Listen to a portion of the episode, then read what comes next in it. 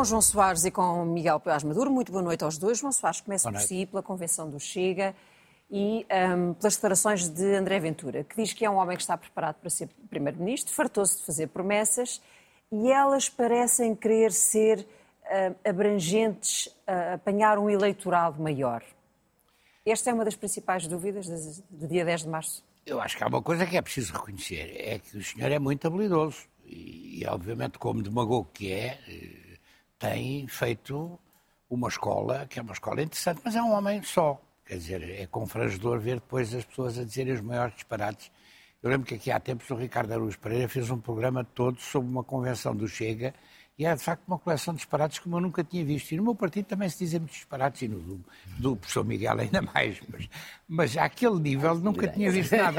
Olha, a única resposta que eu lhe posso dizer, eu não acho que eles sejam fascistas. A única resposta que eu posso dar é aquele senhor que parece que é um bocadinho mais velhote, uh, pareceu mais velho que eu, é que eu sou pai de cinco filhos e sou avô de dois netos, um neto e uma neta, e sou profundamente antifascista e no ano dos 50 anos da Revolução de 25 de Abril, alguém ter o mau gosto de dizer uma coisa destas, eu penso que terá desagradado ao próprio Dr. Ventura, que é um populista demagogo e que, obviamente, não, não lhe dá jeito a ver um, alguém a dizer isto, não é? Porque provavelmente é o que vai na alma de algumas daquelas pessoas que ali estão.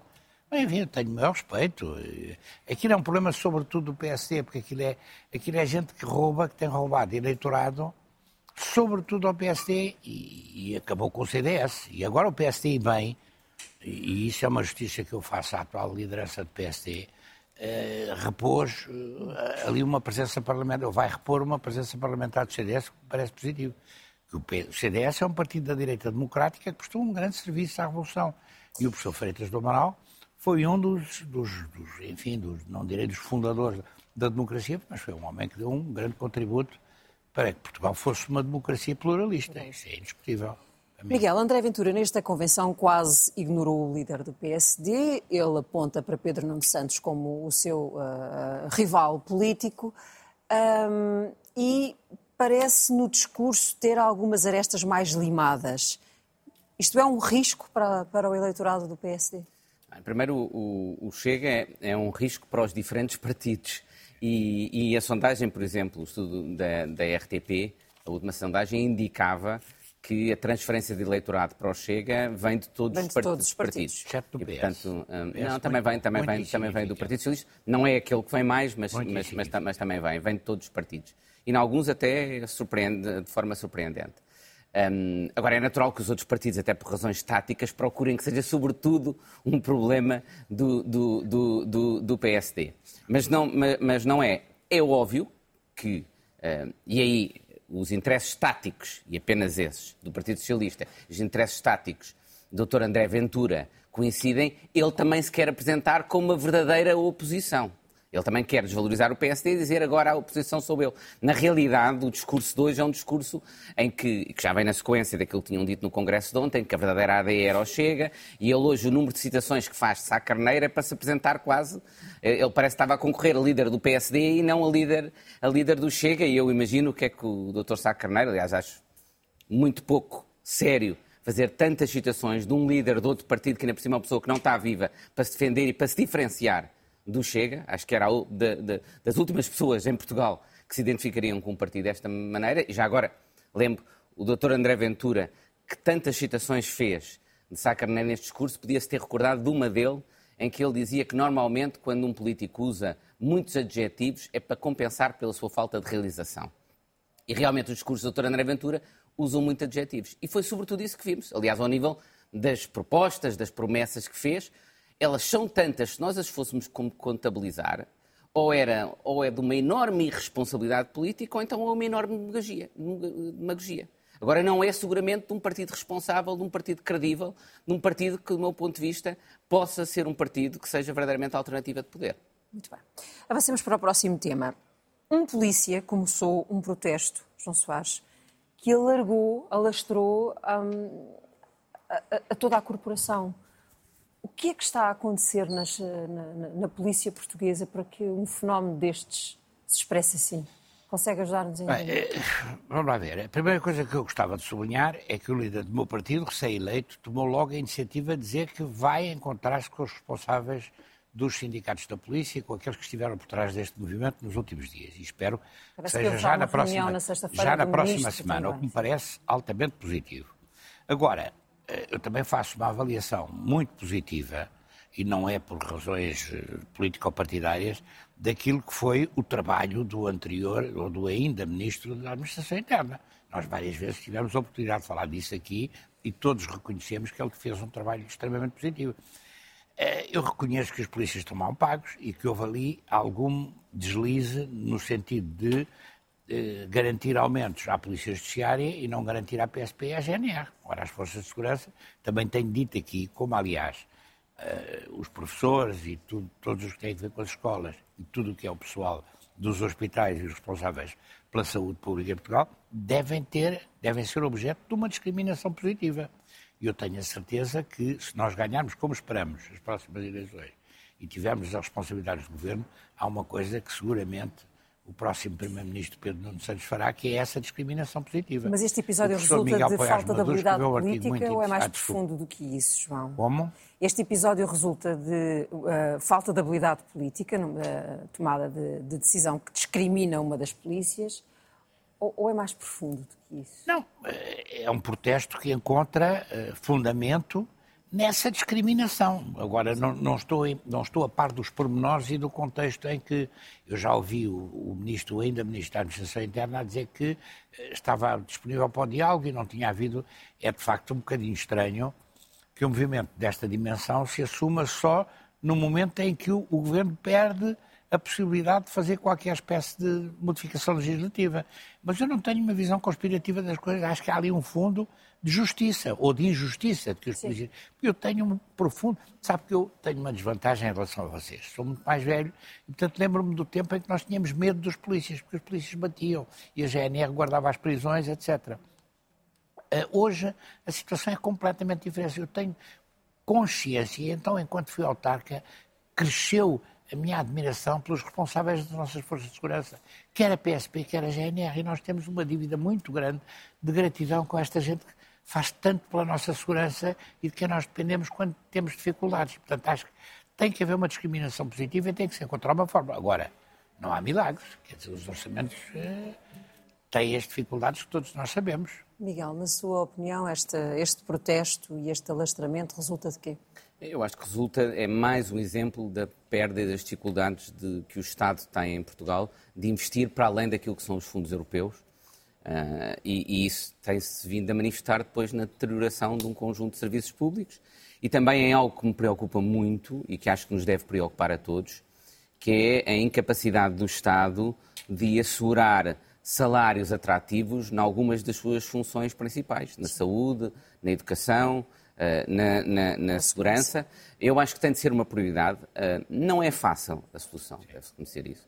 E não acho que o atual Ministro tenha qualquer responsabilidade nisso. Comum que uma avaliação positiva do, de, desse ministro. Acho que este tirar uma responsabilidade seria mais do Ministro das Finanças, mas é sobretudo uma questão, nem é do Ministro das Finanças também, é uma questão da dificuldade que o Estado tem e depois, e sim, de opções orçamentais que foram feitas, de valorizar algumas coisas, de colocar dinheiro em algumas áreas em vez de outras e que, neste momento, criam um problema muito grande para o Estado em áreas fundamentais da sua soberania ou de serviços públicos fundamentais como é a saúde e a educação. E eu acho que nós vamos ter de pensar nós temos uma administração pública em geral também cada vez mais desqualificada, que por um lado paga mais do que o setor privado em funções menos qualificadas, mas nas funções que exigem mais qualificações, mais competências, não consegue ser competitiva e atrair uh, uh, recursos humanos. Nós provavelmente vamos ter de pagar melhor, mas também a menos pessoas no Estado. Uhum e com mais exigência e com maior avaliação e prémio do mérito ao longo da sua percurso profissional. Nós vamos ter de repensar, provavelmente, a forma como organizamos os recursos humanos do Estado, porque temos de pagar melhor a algumas dessas pessoas, claramente. Vamos uh, brevemente, antes de, olharmos para a situação uh, da, do conflito no Médio Oriente, falar só de um tema que já foi, aliás, tutelado uh, pelos, uh, pelos dois, em momentos obviamente diferentes, mas que tem a ver com a crise da global média. Uh, Miguel, e começo, começo por si. estão em causa títulos de, de, de, de redações, marcas de jornalismo um, importantes, relevantes para a estrutura da, da democracia portuguesa. Uh, o Miguel foi autor de uma das leis, ou da lei que está uh, em vigor e que garante uh, transparência e, um, e, e, regulação e que permite fazer a regulação deste tipo de contratos e deste tipo de momentos. Isto foi um problema de lei, foi um problema de, de ineficiência da, da ERC. O que é que o preocupa há, neste? Há várias dimensões e, em primeiro lugar, em relação à, à lei, eu acho que é uma ótima lei que tem a de ser cumprida e não é uma, é uma lei que eu ajudei a promover, estava nessa altura a maioria parlamentar de que eu era do governo, mas é uma lei de todos os partidos. Aliás, foi votada por todos os partidos e teve o contributo de todos os partidos na Assembleia da República. E eu acho que é uma boa lei e que, do meu ponto de vista, resolve um dos primeiros problemas que este caso coloca. Porque eh, é está associado ao problema mais amplo da fragilidade económica e da dificuldade com o modelo de negócio tradicional do jornalismo e dos mídias. A sustentabilidade desse modelo está em causa, com a transferência de receitas da publicidade que sustentava o jornalismo, os jornais, as rádios, para as plataformas digitais. Isso colocou em causa a sustentabilidade de muitos desses meios de comunicação social e isso depois coloca-os numa fragilidade em que muitas vezes ou há intervenções do Estado que geram riscos de interferência política, ou há a dependência de interesses económicos privados, ocultos, que não sabemos que podem ter uh, agendas secretas, porque se não estão a intervir para obter um retorno financeiro, pensa-se pode mas ter. o que esta e lei, lei permite é impedir que haja Exa interesses económicos ocultos. Exatamente. E, portanto, o primeiro ponto aqui é porque é que ainda não está a ser cumprida essa lei que exige que eh, os beneficiários últimos, e mais tem uma sanção muito eficaz. Porque diz que no caso de não comunicarem quem são os verdadeiros beneficiários, perdem qualquer poder sobre a empresa, perdem direitos de voto sobre a empresa, portanto, não deixam de poder nomear os administradores. E essa aplicação compete à ERC. A ERC veio finalmente, esta semana, dizer que estava a estudar a aplicação disso, e eu espero, tem, a lei dá 10 dias úteis, penso que é esta semana que isso terminará, para conhecermos a decisão da ERC, mas na realidade este problema é um problema já com meses. Aí há responsabilidade, quer do meu partido, quer do, quer do Partido Socialista, que demoraram muito tempo na escolha da direção da ERC e da sua presidente. E, portanto, deixaram ali um buraco na direção da ERC, provavelmente explica, em defesa até da nova direção da ERC, porque estão na, na, entraram agora em funções, em defesa, em defesa deles, que explica provavelmente esta inércia da ERC até agora. E já agora há um outro aspecto em que a ERC pode intervir, não é a lei da transparência, mas é a lei da rádio, e essa lei da rádio até é de 2020, já é de, de, de, deste governo, que diz claramente, e segue o que também já era o caso antes, que no caso da rádio, da TSF, como só há algumas licenças, elas são atribuídas com determinados projetos de pluralismo, de garantia da autonomia editorial. Sim, a ERC pode tirar, pode tirar Mais que isso, a licença. A transferência do domínio, ou seja, a transferência Sim. da propriedade da Global Média, implicando uma rádio com licença, tinha de ser autorizada com a ERC pela ERC e a ERC tinha de averiguar que se continuavam a assegurar as condições de manutenção de pluralismo, de autonomia editorial, de idoneidade dos proprietários. Isso aparentemente se não foi feito. Se a Global Média disser que não, que não pretende, uh, a ERC pode tirar a licença, mas o que é que acontece aos trabalhadores? O que é que acontece ao projeto? Não. E o que é que acontece àquilo que é o papel do jornalismo da TSF? Há duas, há duas questões diferentes, que é nós não podemos permitir que a fragilidade económica dos mídias o leve a ser controlado por interesses económicos ocultos. Okay. Portanto, a lei aí a lei permite... serve a garantir é evitar que isso aconteça. O que é que acontece nesse caso? Aparentemente, até já há vários investidores interessados. O que nós temos de novo aí garantir é que se cumpra a lei. Espero que, em relação aos novos investidores que eventualmente venham, se estes saírem por não cumprir a lei e forem substituídos por outros, espero que a ERC seja eficaz a garantir que estes novos investidores cumprem com todo este conjunto de requisitos. Há, de facto, e depois um há uma questão mais ampla de como é que nós e o Estado apoiam os mídias e deve apoiar, do meu ponto de vista, deve apoiar, e concordo com o, ministro, com o, ministro, com o atual Ministro da Cultura, o nosso ex-colega comentador aqui, não pode apoiar decidindo... Somos vamos... todos os seus discípulos, de certa forma. não, não pode apoiar, o, o Estado não pode apoiar decidindo vou apoiar este grupo económico de comunicação social e, e não vou apoiar o outro, não pode fazer isso. A minha proposta, já fiz várias vezes, é apoiar a leitura, a compra de assinaturas pelos cidadãos, deixando a liberdade aos cidadãos escolherem que meios de comunicação social é que querem comprar. João, Olha, o que é que eu, o que eu gostava de dizer sobre isto é que, primeiro, o professor Miguel Poiás Maduro teve aqui um papel importantíssimo e cuja, eh, cujos aspectos positivos eu sempre sublinhei. Mesmo quando lhe sucedi, embora naquele modelo de Primeira República, só por uns meses, eu tive a oportunidade de dizer isso aqui com a administração da RTP, com a Luz, é não há a menor dúvida. É preciso reconhecer também, porque é bom não esquecer a história, que ele veio salvar uma situação que o próprio PSD e o governo Passos Coelho tinha armado com, porque houve, houve quem antes dele quisesse vender RTP aos angolanos, houve quem quisesse. Bem, aquelas coisas que nós sabemos não vale a pena, apesar de haver ali algum, alguma coincidência nos nomes, estamos a falar de Miguéis, mas uma coisa é o professor Miguel Paes Maduro, outra coisa é alguns dos que o antecederam. Agora, o que ele fez é extremamente positivo. Agora, também temos que reconhecer, e tivemos lá ambos amigos, etc., eu lembro Mário Mesquita e outros, que a entidade reguladora da é, nunca funcionou capazmente. É verdade. Nunca funcionou capazmente. Eu lembro quando tive essa tutela curta, e disse, isto é uma coisa fantástica, o Miguel Paes Maduro fez um trabalho, aliás, disse sempre isso em todo lado, e você terá ouvido os ecos disso, porque não sou manicaísta, tenho, tenho cores, mas não, não sou manicaísta. Nessa. Agora, não funcionou, porque já devia ter funcionado, obviamente, e não é culpa do governo, porque é suposto que é que seja completamente autónomo e independente. E aqui a coisa que mais me preocupa é a questão da obscuridade. Hoje há um artigo, ou ontem houve um artigo de Daniel Oliveira, é alguém com quem eu não tenho afinidades políticas, além de somos de esquerda, mas de famílias diferentes. E, mas ele, ele põe o dedo na ferida e tem, aliás, um título fantástico, que é a Democracia no Prego. Faz-lhe justiça também, reconhece, como aliás me tinha feito a mim aqui há tempos, apesar de não termos essas afinidades em matéria de habitação, quando se falou das questões da habitação, e, e não é por gratidão que eu estou a dizer isto. Agora, de facto, uh, ele diz uma coisa que é importantíssima, que eu não trouxe como frase, escolhi uma outra que me agradou mais, é que se a TSF, se o Diário de Notícias, se o Açoriano Oriental, que é um dos, antigos, mais, um dos jornais mais antigos do mundo, e o JN fecharem, é o princípio do fim. Isto é qualquer coisa que tem que ser resolvido. Há um quadro legal que permite que se resolva. Não se pode pedir a um governo que agora está em gestão até março que resolva. Agora, o mínimo dos mínimos é saber quem é que está naquele fundo. Nós já vimos isto em muitas coisas. Vimos quem é que criou o Sol. Eu não tenho a obsessão dos angolanos, mas de facto a gente encontra sempre aqui um modelo que veio de muitas coisas destas.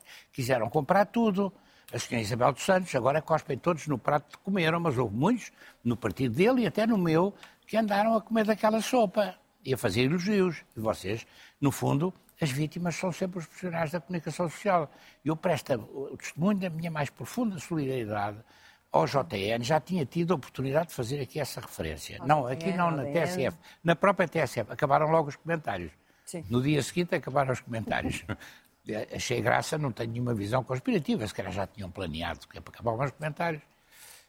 Mas acabaram os comentários quando Mas, fiz essa referência, quer, vinda quer, a partir de notícias do Jornal de Notícias. chamar a sua frase ou deixamos para... Se quiser. A minha frase, a minha frase acho que também, também cobre isto. Sim. Eh, a minha frase Olha, tem que ver com eu ter ido a Santarém há dois dias assistir à posse de, um, uma grande figura também, de um professor, como provedor da Misericórdia de Santarém. José Miguel Noras, que é um homem com uma obra também extremamente interessante, sucede, aliás, a um homem também simpático, que é o, o engenheiro Hermínio Martinho, e por mero acaso encontrámos-nos numa livraria. Eu tive o privilégio de encontrar uma pessoa por quem tenho um grande respeito e admiração, que é um professor já jubilado, mas é um colega, Miguel Paz Maduro, da Faculdade de Letras, do professor Vitor Serral, e ele escreveu uma coisa a propósito do, da, onde, da livraria onde por acaso nós nos encontramos e que vai fechar em Santarém, que é uma livraria que tem o nome de Almeida Garrett, extremamente simpática, e ele diz, tempos cruéis são estes,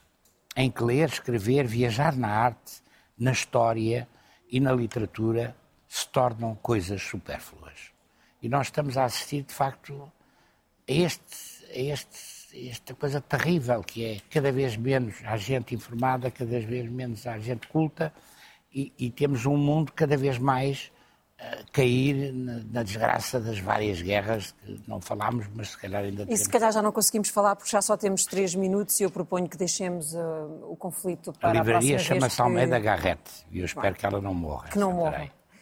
Um, este, voltaremos a este tema uh, numa outra semana, Miguel, o seu número. O, meu número é zero. Um, 0% eu vi esta semana num artigo do Público, depois confirmei noutras fontes, que aparentemente o que está previsto em termos pela FCT, em termos de investimento de unidades de investigação ao longo de toda esta década, até ao final de 2030, não contempla nenhum aumento no financiamento das unidades de investigação ao longo dos próximos anos, até 2030. Eh, e eu tenho muita dificuldade em compreender isso, mas tenho uma dificuldade maior.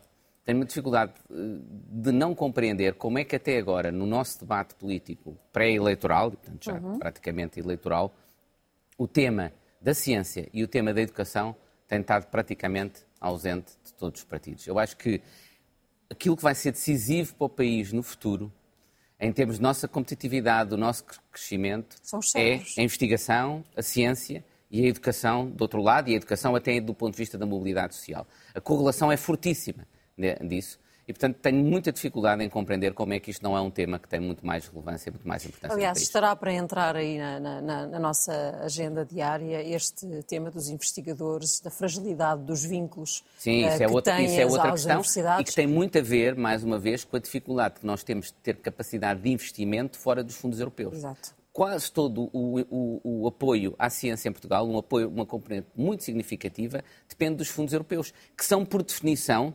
temporários, porque são por ciclos de certo período de anos e, portanto, não permitem dar essa estabilidade, desde logo às unidades de investigação aos investigadores. E vamos ter mais uma fuga de cérebros. Vamos continuar a ter, provavelmente, enquanto não conseguirmos resolver esse problema, e devia ser uma prioridade, e não é apenas pelas, por essas pessoas, por esses investigadores, é porque é fundamental para o desenvolvimento futuro do país. Miguel, a sua frase. A, a minha frase é uma frase do relatório mais recente que acabou de ser publicado, do Grupo de Estados contra a Corrupção do Conselho da Europa e que diz Portugal tem de melhorar a eficácia do seu sistema para promover a integridade e prevenir a corrupção nas funções executivas de topo do governo e da fiscalização da lei. E, no fundo, é um relatório que diz que Portugal até tem vindo a adotar algumas medidas, mas que é fortemente ineficaz na sua implementação, na sua concretização. A Ministra vai falar que, a Ministra da Justiça, que o que, estaria um bocadinho desatualizado, mas na realidade o que esteve mesmo desatualizado foi a publicação do relatório que demorou nove meses pelo nosso governo. São os Estados que decidem quando é que publicam e isso também, isso também devo dizer que não se compreende não como se é compreende. que o governo demora nove meses a publicar Ou se calhar compreende-se quando se, quando se olha para o conteúdo ao, Mas eu em concreto para esta frase. Sinceramente, mesmo, mesmo, do ponto de vista, mesmo do ponto de vista político, também Sim. não fazia muito sentido depois ir publicá-lo na véspera das eleições. Sim. Portanto, acho que é, é uma coisa, sinceramente, é quase incompreensível. Olha, uma coisa que eu gostava de dizer, para fazer um reparo ao professor Miguel Paes Maduro, com toda a simpatia pessoal é que é, de facto não está previsto nenhum aumento, mas as verbas que existem, que são verbas substantivas e que alteraram por completo aquilo que era o quadro em que vivia a ciência em Portugal, devem-se àquilo que foi feito pelos governos do Partido Socialista e, nomeadamente, uma grande figura, já que não está entre nós, que é o Mariano Gago, que foi ministro salvo erro, do, do Guterres e do José Sócrates. Aliás, mas, tinha, mas aí não é preciso tinha sido colega, repara, foi, eu concordo, desculpa, que, um teve, eu concordo que ele teve um papel fundamental. fundamental. Foi, foi, na, e foi, bem, foi bem seguido. Não, e houve também, o PSD também totalmente. teve um homem que é da minha geração, também teve nessa área e aqui eu também fiz sempre justiça porque seguiu o exemplo de Mariano Gago. Mas foi um socialista. É um bocado como o Serviço Nacional de Saúde. Vocês, o, CDS votou contra, mas depois diz agora não sei o quê. É Sim, a implementação do Serviço Nacional de Saúde. O meu, número, o meu número é o número que não podia deixar de ser. É o primeiro comentário que fazemos no ano dos 50 anos do 25 de Abril. E é o número de referência para todos. Ainda por cima, quando aparece um pateta a dizer que, eh, que é fascista e não sei o quê. Não acho que haja nenhuma ameaça fascista em Portugal, primeira coisa. Também não é tão fácil esse tipo de discurso. Agora, de facto, é o 25 de Abril. E eu sou daqueles que tive o privilégio e a sorte de conhecer o Salgueiro Maia no Largo do Carmo na tarde do dia 25 de Abril de 74. Continua a ser o, o, dia mais feliz da minha vida. Apesar do dia do nascimento dos meus cinco filhos e dos meus dois netos, ao contrário daquele senhor, também terem sido dias muito felizes. E, e os dias em que estou aqui convosco também são dias felizes, fazemos um debate eu, democrático. Com estas histórias do Dr. João Soares já não consigo competir. Pois, Ele ganha sempre nestas histórias, nestas histórias não. da história. Muito obrigada aos dois. Obrigado a si, Até à próxima. sempre, Ana. Boa noite.